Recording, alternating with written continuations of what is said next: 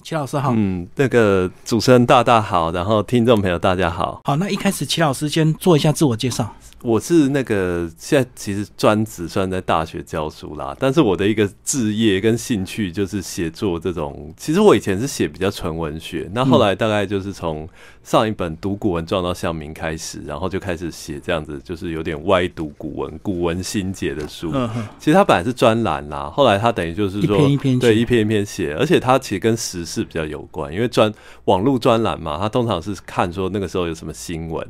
那后来就是。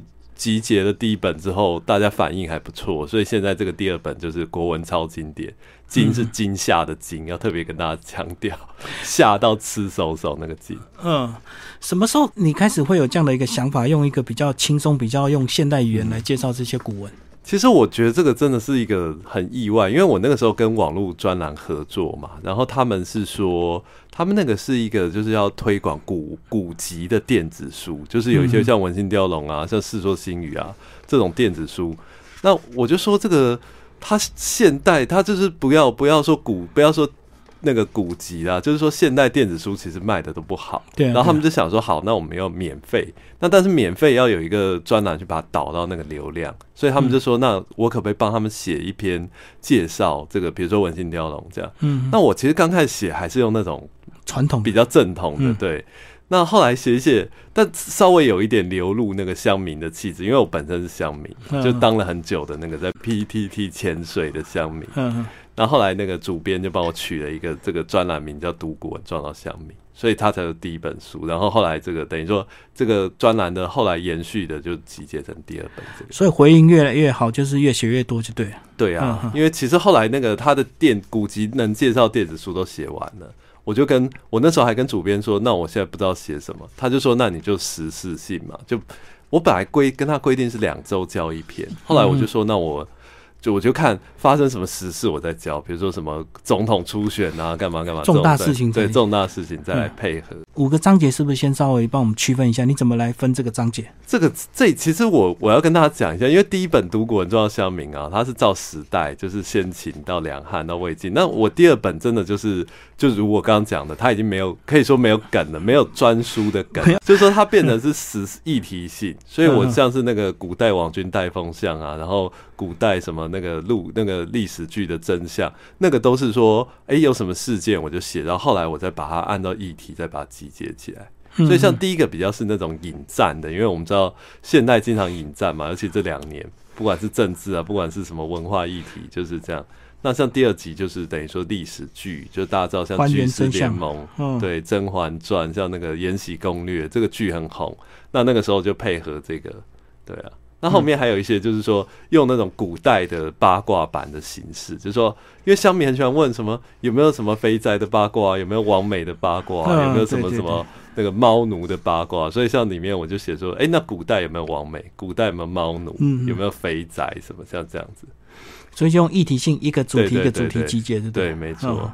那现在是不是就来聊一些比较有趣的？这个第一集讲到这个古代网军带风向，就跟我们现在这个网络攻占这样子打嘴炮这样。呃，对对对。其实这个我觉得是，就是说应该怎么讲？就是说古代的人的这种这种嘴炮，其实比我们现在还要还嘴炮力还要更强，因为他们其实平常就在论辩嘛，尤其是先秦那个时候。所以我第一第一章就在讲墨子。大家知道墨子是一个，我觉得他真的，我在里面是说他理科先生啊，他其实跟那个，因为我们现在想先秦，我们不会用那种文主还理主去想，但是其实像孟子、像庄子，他们都是比较偏文主系、文主性格的人，就都在跟你讲一些那种哲学的问题、情感上的。但是墨子是真的是。科学家，科学家，第一个他会真的会发明嘛？他把我里面有写，他发明连奴车啊，这样。然后第二个就是说，他也有嘴炮力，他是那种理理科理科男的嘴炮力。嗯，他去那个那个时候背景应该是说，楚国要攻打宋国。各我不知道听众朋友知不知道，因为我们那个就是楚国一直比较强大，那宋国要被攻了，然后那个等于说墨子就去找楚王，就跟他说：“你我那个。”你去可不可以就是考再考虑一下？那楚王就说：“可是我已经请了一个人叫鲁班，鲁班大家知道是木匠的师，专门做一些机关的，非常会做那个工程器。就说等于说我钱已经花下去，我飞弹都买好了，你叫我不要攻，怎么可能？那墨子就说：“好，那我们假假设，先先不要攻我，我跟他先玩一下，先模拟一下。他们就那个用那个皮带当做城池，然后用那个鞋子当做工程车，就在那边有点玩桌游。对，然后攻了九次，那个鲁班的他的工程车全部用完，供不下来。然后那个他就跟楚王讲说：我还有一招，就是把墨子干掉，让他回不去。然后墨子就说。”你这一招我也想到了，我已经叫我三百个学生，他他们都会我这一套，已经在已经在宋国的城池等着你们，这样对啊，所以我觉得很有趣，就是第一个嘴炮很强，第二个他们又是有实作，他们有实际的作为，有科学的头脑，所以他就让楚王这个等于说放弃这件事啊，不要攻宋国，不要攻宋国，所以他其实是一个和平主义者，而且他的愿望我觉得跟先秦诸子是一样的，跟孔子孟子他们都说。仁义嘛，仁爱嘛，其实他的最终信念就是说不要战争。那墨子是实际在做，实际的以战止战，嗯，就说你要战就来，但是你会牺牲很大，嗯，那最后最终目标当然就是说不要战这样。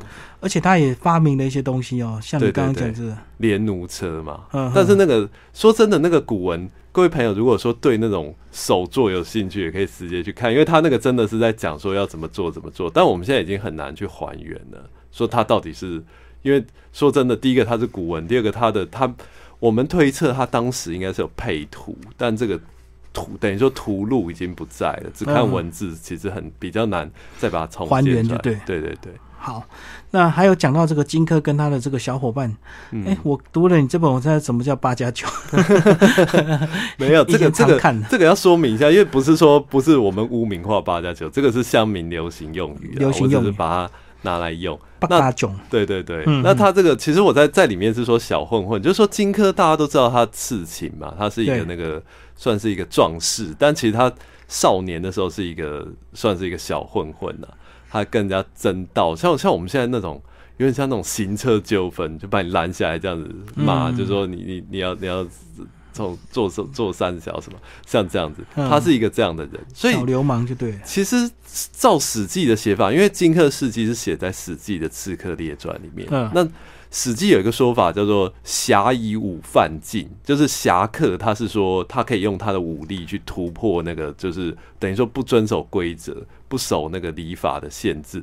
那司马迁他其实有点意义，是有点用意，是说就是因为荆轲这样的人，所以他才能做出这种就一般不敢做的事嘛。如果他是一个循规蹈矩，像我这种读书人。像那个主持人这样，我们都是也还算都是正统派，对正统派，我们可能就不敢做这种，哎，这种是一去就回不来的，壮士一去兮不复还，是没有机会生还的，而且很大的机会会变成劣势，就算你刺秦成功，你也是会死，会对对对，所以有他等于有点自杀攻击。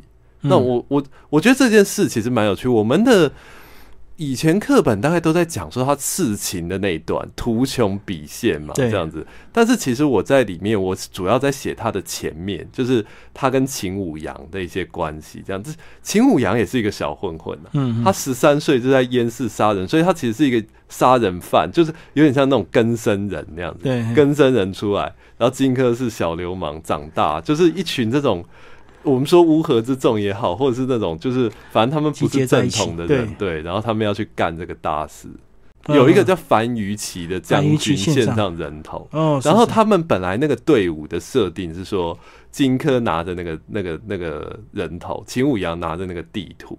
所以，照我的推测，应该是秦舞阳要去最后要下手，因为那个匕首藏在地图里。地图的最后，对。但是秦舞阳，因为这个这个，大家看史记有看到，就秦舞阳一到大殿他就发抖，他等于没没看到这种没看过这种场面，所以我觉得很可惜，因为他们在易水送别那一段，其实史记还有交代，就是荆轲说他还想再等一个朋友，就是。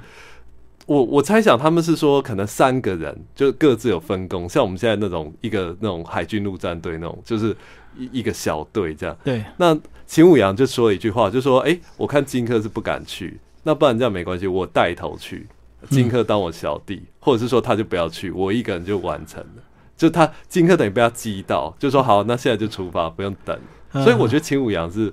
最等于说最大战犯，在我们现在话来讲，哦，他击了击了这个荆轲，可是到现场他又吓得这个发抖。其实很多这个死籍都是画他趴在地上，然后戳戳戳。对啊，对啊，就失等于失去一个战力嘛。那你会有一个人拖住秦王，一个人去攻。因为其他人都没有兵器，就是秦王那边人都不能带兵器上大殿，只有他们就有一个匕首，匕首藏在土里面。那我一个人抓住他，一个人刺他，那就成功了。嗯，可成功历史有时候也很难讲。对，成功那个中国历史会不会好一点？对对对对对，搞不好就更乱。对，更乱。可能搞不好我们变欧洲，就是一直都在处在这种各个各国分裂。哦，变成很多国家，对对。那我们现在就不用去欧洲玩。我常这样想，我们是去大陆就等于去欧洲，我 就等于大陆的很多省都变成一个国家，对对对啊，哎，这也蛮有意思的。对，所以很多历史也也是有人写一些如果怎么样，如果怎么样会怎么样，对对对，去猜测这样。对，不过历史不能假设啦，就是科幻小说可以假设，但是真的历史已经发生过，它只能当做借鉴嘛。嗯哼哼。好，那接下来我们来聊，呃，下一篇讲到是教你怎么搭讪，是吧？哦，对对对，那个是那个汉代乐府行诗教你搭讪神招。这个我在那个文案都写汉代老司机嘛。我简单讲一点，好，就是他这个他这个诗叫《陌上桑》啊，就是那个汉代的一个乐府诗。嗯，他是写一个那个正妹的采桑女在那边采桑，然后呢有一个那个太守就开着车开着驾着马车经过，哎，他特别形容他马车是五匹马拉的。各位听众朋友知道。在汉代，帝王是可以坐六六匹马的车，所以这个这个太守他是地位仅次于帝王，他们是看那个马的数量，对对对，来区分他的地位。那他等于就是说就搭讪这个女生，而且他问了他问他一句话是说宁可共载否？这是原文呐，翻译就是说你要不要坐我的车？要不要我载你一程？但他又是更近，其实就是。要约要带他回家，把强强带走，这样有点这个意思。嗯，那这个罗夫这个女生其实也，我们后来都称赞说她，第一个她很机智，第二个她很贞贞洁，就她不是说哎看到人家很有钱。来约我，虽然已经结婚，但是我就上他车，他也不是这样。然后他就延迟拒绝他，就说“使君自有夫，是罗夫自有夫”，就是你你你有太太了，我也有丈夫。义正言辞的义正言辞，就打他脸就对。打脸，而且他跟他他不是这样，因为如果我说哦，我有先生在旁边种田。各位想到汉代那种贵族，就是强抢民女也没什么，所以他强调说我的夫婿是怎样的，他就说你看那个东方哇一堆军那个那个那个那个骑兵啊，那那个领头的就是我我老公，那我老公他几岁时候当什么？几岁时候当那个超大夫，然后他现在也也是一城太守，就说他现在地位跟你一样，那你敢那个吗？动人家女人吗？对不对？他其实就是这这样的，就是。用这样的方式来退却这个死军，那后来这大家附近人听完之后都说：“哎，罗夫的接言夫婿书嘛，都说罗罗夫的老公比较好，所以这个等于说这个老司机，这个想要搭讪撩妹的这个就被打脸。”嗯，我觉得这故事很有趣的点是说，他写罗夫写他的丈夫哈，还有那个他写罗夫的那个形容，他都不是他说罗夫是一个美女，但他不是从他的外表开始写。他从他提的那个彩商的篮子，嗯，就好像我们现在写女生，就写说他拿一个名牌包。那他写罗富的老公，他也不是从他的什么外形写，他是从他骑的马写，然后他的剑，他的配件，嗯，就很像我们现在说哦，那个这个你你开的是宾士，人家开的是宾利，你开的是那个 B N W，他开的是玛莎拉蒂，就是好像大家最最后都在比这个搭讪，就是看说谁谁比较有钱，谁开车比较好，对啊。不止财力，就是就他比比看谁拿的钥匙是什么钥匙，就是很乡民，很很就是好像一延续到我们现代。对，有时候街头搭讪就是要故意拿出你车子的钥匙。对啊，很多妹妹她她是试货。对啊，对啊，她会跟跟不跟不你上车，她就看你的钥匙是什么车这样。那这件事从汉代就就开始，两千年前就这样，我就觉得人类变化也没有那么大。其实都是一样的。对，嗯哼，好，我们来特别来聊《延禧攻略》这个，好不好？《延禧攻略》这个后宫摆摊开业是我可以，这篇很有意思的。这个其实这个是后比较后来写的啦，因为《延禧攻略》这个剧大家知道也是这一两年嘛，那后来才有的。其实我觉得这一篇也蛮有趣，就是说延大家知道清宫剧其实很流行，那但是清宫的后妃其实又很无聊，这个是也是我看一些学者讲，所谓无聊是说。他没有那个后妃乱政，没有那种外戚干政、外戚大造，就是后妃的兄弟啊，这样。那在过去朝代非常多这种事，但清朝其实没有，因为其实说真的。大家知道康熙、雍正、乾隆都算是盛世，而且他们对等于说管束后妃甚严呐，就没有这种让你的那种兄弟什么，所以他们就很无聊，就对。呃，就是说纯拍清工剧会比较无聊，所以那我看那个论文，他写说，所以呢，我们这个现在的流行的清工剧是把历朝历代很多事融合进来。等于说清代没可能不一定有这个，或者说这个不是太重要，然后他就把这些事拿进来，就加了很多狗血。那我看那个《延禧攻略》，他第一集他用那个典故，就是那个齐国的东昏侯，齐代的东昏侯啦。嗯，其实这个故事也是很妙。我不知道听众朋友知不知道，南朝宋齐梁陈，它其实每个时代都很短。那这个齐代就是那个宋齐梁陈的齐，他最后一个皇帝叫东昏侯，东是东边的东。昏是昏庸的昏，大家会想说，为什么这个皇帝叫这个名字？那因为这个是后来等于说把他灭掉的皇帝给他取的啦，这样子，所以在帮他对对，因为你昏君嘛，你亡国嘛，所以什么李后主那种都是后来取的啦。嗯，就你不会，我我在位我就说我李后主，对不对？你说我们新总统说他是中华民国后主，那还得了？那不是他就最后一任了？对，所以那个东昏侯。这个他在史传上，他就是以荒淫无道出名。那他最，但他有很多事迹，但最重要就是说，他很宠幸一个他的爱妃，叫潘妃。那这个潘妃，他大概有一些事。第一个是说，他们家潘妃他家出身不是贵族，他们家是等于说杂货，她是杂货商的女儿，所以她嫁到宫里面，她就一直很怀念以前他们家那种住在闹市、住在街市上。然后东昏侯就给她开一个。在后宫给他开一个夜市，而且不不是真的找摊贩这样摆，是叫那些宫女啊、太监啊扮成小贩。那这个在《延禧攻略》就有。其实他，我我觉得他的原点追溯就是这样子。当然清代可能也是有这样的事迹啊，但是他的那个最早的这个史事是要出自可以追溯到东昏侯。那第二个是说潘妃。东昏侯帮他盖了三个新的宫殿，这样我们最近不是也在讲说，哎，市长有没有住官邸什么？这个一直是大家关注的问题。那东昏侯非常宠爱他，等于说大费那个公堂帮他盖三个宫殿。但那个主持人大家也知道，宫殿它要有装饰，就宫殿它不是只有硬体建设，它还要那种至少很富丽堂皇。那结果他宫殿都空空，然后那个东昏侯就帮他把那个佛寺。因为南朝佛教很盛行，而且那个佛寺就等于是有点是那种家世，就是那个帝王都都是圣地，这样就是很神圣地方啦。但东昏侯就不信这种诅咒，他就给他把几个佛寺的那种金州九子金陵啊，那种佛像宝塔、珠尔宝塔全部都搬来装饰他的那个宫殿。这个是一个被记载。那第三个，我觉得也是历史上批评最多，就是说潘，因为这个。潘飞听说她脚很美，那东昏侯也有这种恋足癖，喜欢女生脚，所以他就走，他走一个地方，他就帮他凿一朵金莲花，就是他走，他在大殿上走过，他就帮他凿那个金金箔的那个莲花，对对对，他这个典故是从那个释迦摩尼来，因为听说释迦摩尼出生的时候。他走了七步，然后走在一个地方就长出一朵莲花，那是真的佛教的事迹。嗯，所以其实东昏侯这个事，我们都说他把这个佛教的这个典故情欲化。那我想听众朋友都知道，我们后来有一本小说叫那个明代的，叫做那个《金瓶梅》，它的女主角叫潘金莲。她的这个这个人为什么叫潘金莲？她的典故就是从那个潘妃来的，对。我们现在讲三寸金莲什么，他就从这边来。那后来大概都认为说他这个是很堕落。那你第一个你大费公堂，第二个你在大殿之上做这种淫秽之事，对不对？就是等于说东昏侯的大概几个劣行啊，这样。不过我我我倒是觉得，因为有时候亡国不亡国。不是不是他的错嘛？有时候是国事的那个，那他当然宠幸各各朝各代都有帝王宠幸爱妃啊，这个是很常见的。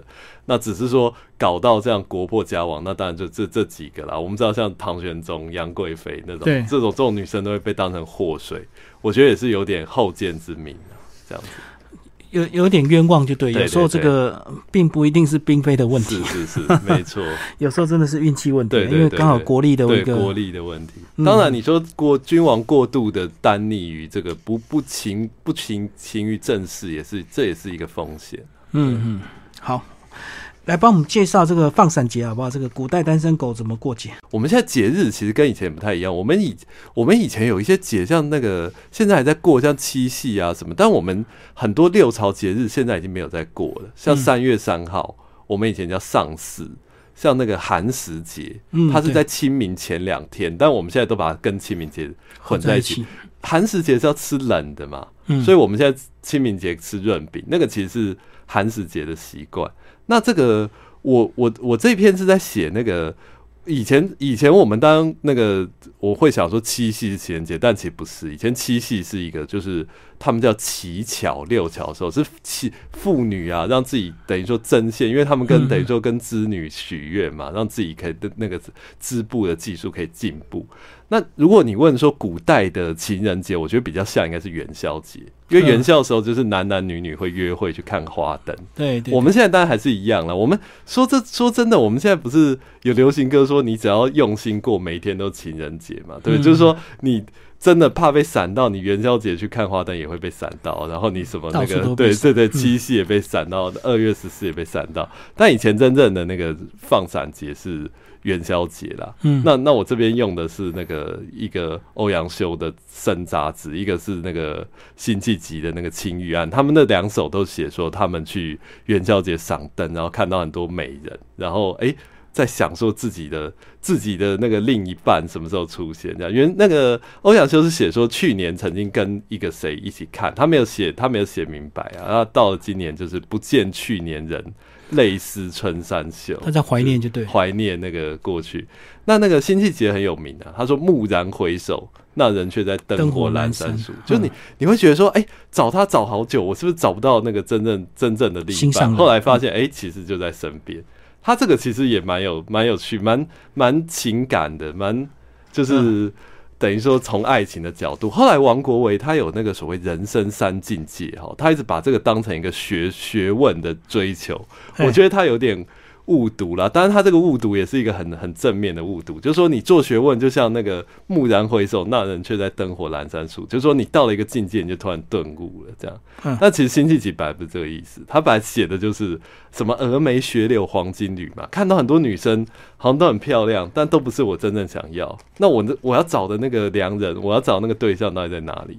就蓦然回首，他就在身边，这样。那接下来还有一篇讲到这个呃，古代出版业的一些实录，有好几篇的。那其中有一篇，因为我最后一集就在讲这个，对，非常熟悉的这个《清明上河图》，包括这个会动的《清明上河图》也曾经展示过，这样子。帮我们介绍这篇好不好？跟这个《东京梦华录》。嗯，其实《清明上河图》我没有特别研究啦，因为它是等于说是这要怎么讲，图画美术史、美术专艺术专长。那我主要是讲说这个。因为在南宋的时候，他们把这个《清明上河图》跟《东京梦华录》称为一图一路嘛。嗯嗯，《清明上河图》是北宋北宋时候画成的，但是它到了南宋，非常多人在临摹。对，其实这是一个问题，因为我们的那个故宫藏的是那个清代院清院本，清院等好几个画师一起合画。那很那个时候，很多人就想说：“哎，你为什么会展一个不是真迹的那个？”那那个时候，其实我也有看一些论文，他们就在说这个，就是说。清明上河图很多人画，所以他不是在比说谁画的最好，谁画的最是真迹。他其实是说，应该是看清苑本其实画的画工最好的，所以我们故宫觉得说它最有价值。而且主要是年代也比较近，保存比较好。对对对。那其实这个画的意义，他也不是就对南宋人来说，他们也不是在看说他画的多好，他们是在缅怀那个北宋的时代。嗯，那这一个正好可以跟那个《东京梦华录》一起对读，因为我记得《东京梦华录》那他是南宋的孟元老写的，他的序里面我有引到，他说就是说这个北朝的这些小孩，我们已经很多年不是干戈，没想到一遭那个靖康之难嘛，就是清徽二宗被北虏，然后整个那个。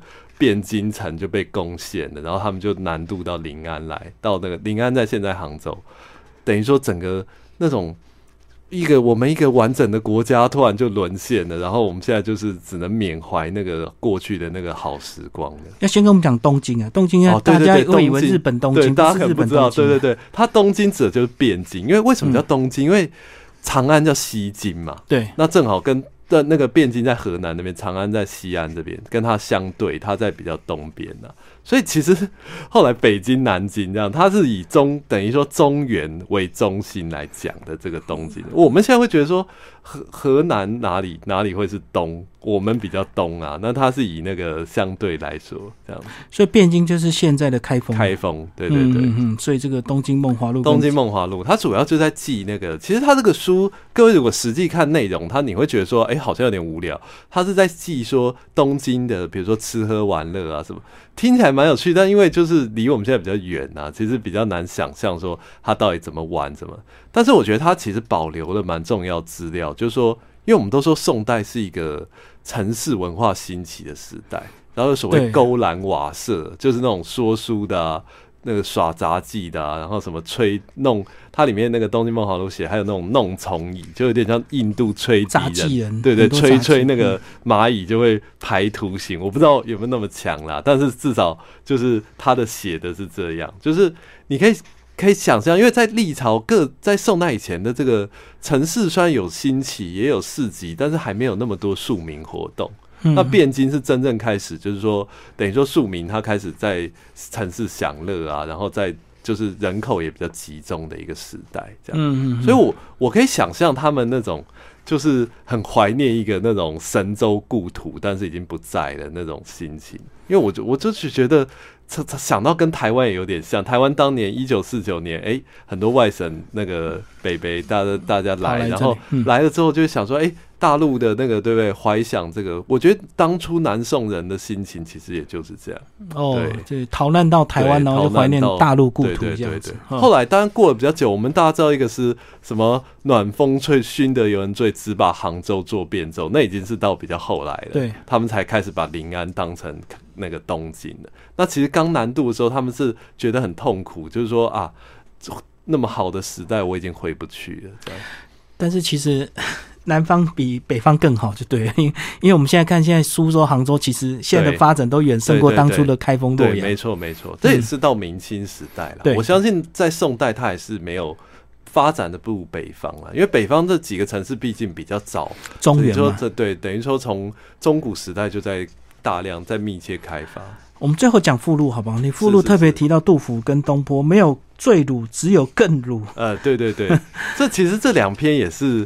那个时候想要把它放进去，后来又想说他们两个真的都是我很应该说我很尊敬的诗人呐，所以不敢把他们就是等于说把他们跟那种其他乡民讲在一起。尤其杜甫，大家知道他诗圣嘛，那他当然他们两个都很都是鲁都是鲁蛇，这个是没错。而且我觉得这也是这这这也是我在这个书我想要分享的一个中心思想，就是说以前我们国文课大家都会说。读我们读这些诗人是伟人是圣贤，然后我们要学他们。杜甫就是经世济民啊，一心要报国。那苏东坡被贬官好几次，对对，但他还是一心想着朝廷。我觉得这个都是对，没错。但是我觉得我们应该从另一个角度来想，他们写这些诗文，尤其这些代表作，都是在他们人生最最惨的时候、最鲁的时候。所以应该是说，你不是说想着我要当一个圣人，你应该是说，我现在如果我觉得我很鲁，我很厌世，我很废，那我觉得就是说这一点关系都没有。这正是就是真正作品要在这个时候创作力最旺盛的时候对，而且就是可以留名留青史的时候。对，因为如果你这个官场很顺利的话，你可能就没有时间创作，每天要交际应酬。对，而且他就觉得等于说我理想已经实现了嘛。因为我我们现在会对古人有一个错误的想法，是说像杜甫、像苏东坡、像李白，他们是诗人，我们会想说哦，他们职业就诗人，但其实没有，古代没有诗人这个职业。大家不想当诗人，他们是没办法，就是官场不官场不如意，没没没大志难伸，然后只好去写诗，然后就把那种就是暴富啊，或者是厌世啊，全部都写在诗歌里面。所以我觉得他们两个人的概念是这样。杜甫当然很鲁啊，就是说他尤其到晚年，他后来安史之乱爆发，他本来是杜那个少林杜氏贵族，然后。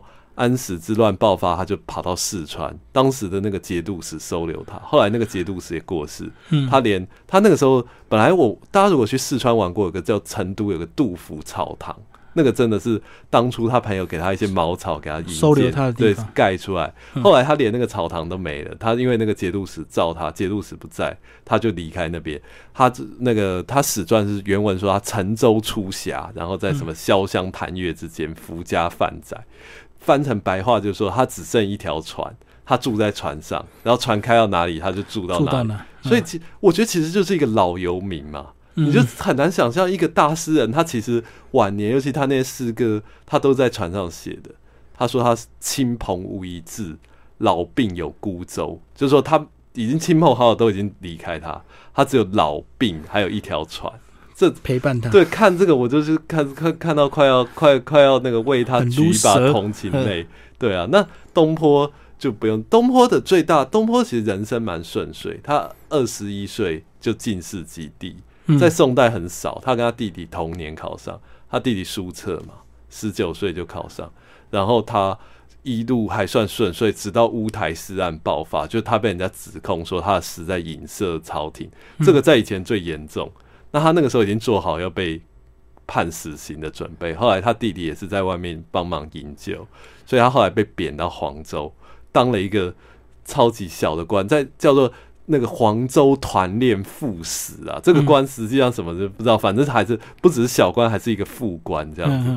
那他本来是大学士什么，他等于说到那边什么都没有，然后他就在黄州，等于真的是他那个诗歌爆发期，就是他写非常多的诗，什么长恨此生非我有啊，我这个里面都有都有引用。我觉得其实我们都说苏东坡很豁达，什么莫听穿林打叶声，下大雨他也是一直走，好像那种那些年我们一起那个追的女孩那种在大雨狂奔，对。但是我我其实我觉得他蛮厌世，他有那个蛮厌世的成分。他那个是“长恨此生非我有，何时忘却营营”。那个夜阑风静胡文平，小舟从此是，江海寄余生。他想做一条小船，他就跑到海上，他就不要再回来，因为他觉得说他的我的身体说是我的，可是从来不是我自己可以控制。对人家把我贬到哪里，我就到哪里。嗯对啊对，所以我觉得他有很厌世的那个成分呐、那当然，他又其实也不是，就是说他。我觉得他在这个循环里，他厌世完了，他就豁达，豁达一阵子，他又厌厌世世，一对直轮回。我觉得很像我们现在就是其实就是这样嘛，嗯，嗯对啊，。好，最后那个齐老师帮我们是。做一个总结好不好？你这本书推荐给哪一些读者？其实对古文有兴趣，还是对学生？我觉得一我一开始没有预设啦，后来发现很多高中老师在读，然后很多嗯。高中老师推荐给高中生，其实我觉得也不错。但是我本来预设不是给高中生读，我本来预设是说你对国文教材有一个基基础的了解，然后呢，你可能读的时候，尤其是读的比较无聊，对对对。试试对，口味。就是哎、觉得说怎么高中都在读这种的，对对对对。就是、嗯。然后可能大概到我像我跟主持人这个年纪，就我们已经可能二十年没有读国国文了。如果你不是中文系，像我是中文系，但我一直在读，那可能你二十年没读国文，然后你就是回想我的高中，哎，实在不想想，就是都嗯。都都读了什么，这样。名字你都还记得，李白、杜甫、对，陶渊明。对，但是你都不知道读什么。但我觉得这个时候就可以再再回来看这个，等于说在这个过去稳定基础知识之上去做一些方案。那意外意外就变成高中生的对辅助教材。对，所以其实也我觉得也不错啦，就是比他等于说他的客群比我一开始想的卖的人还要更多一点。嗯我本来设定就是读了国文很厌世的社会人士，后来没想到还包括变成高中师生的一个教的教科教，而且越早引发他们兴趣越好嘛，对不对？他们但我我又怕说教坏小孩，这也是有点担心。对，因为你毕竟课本，我们都说课本要改革，其实课本还是最稳定的知识。嗯，那没我们要在稳定知识之上才能去犯案嘛。你说我一个人从来都没学过，我就说啊，我有个新的突破，怎么可能嘛？对啊，哦，对啊。先守住传对啊，当然要。有对我要一个先先有一个基本的文献了解，我才能去再再创造。哦，所以你怕他如果他基础的读不稳，他就读了你这个有点歪国文，他就会偏掉。我有点怕啦。但是其实也也，其实我觉得也可以同时并重啦。对啊，嗯嗯，好，今天谢谢我们的作者，呃，谢谢齐立峰为大家介绍国文超经典，然后联经出版，谢谢。谢谢。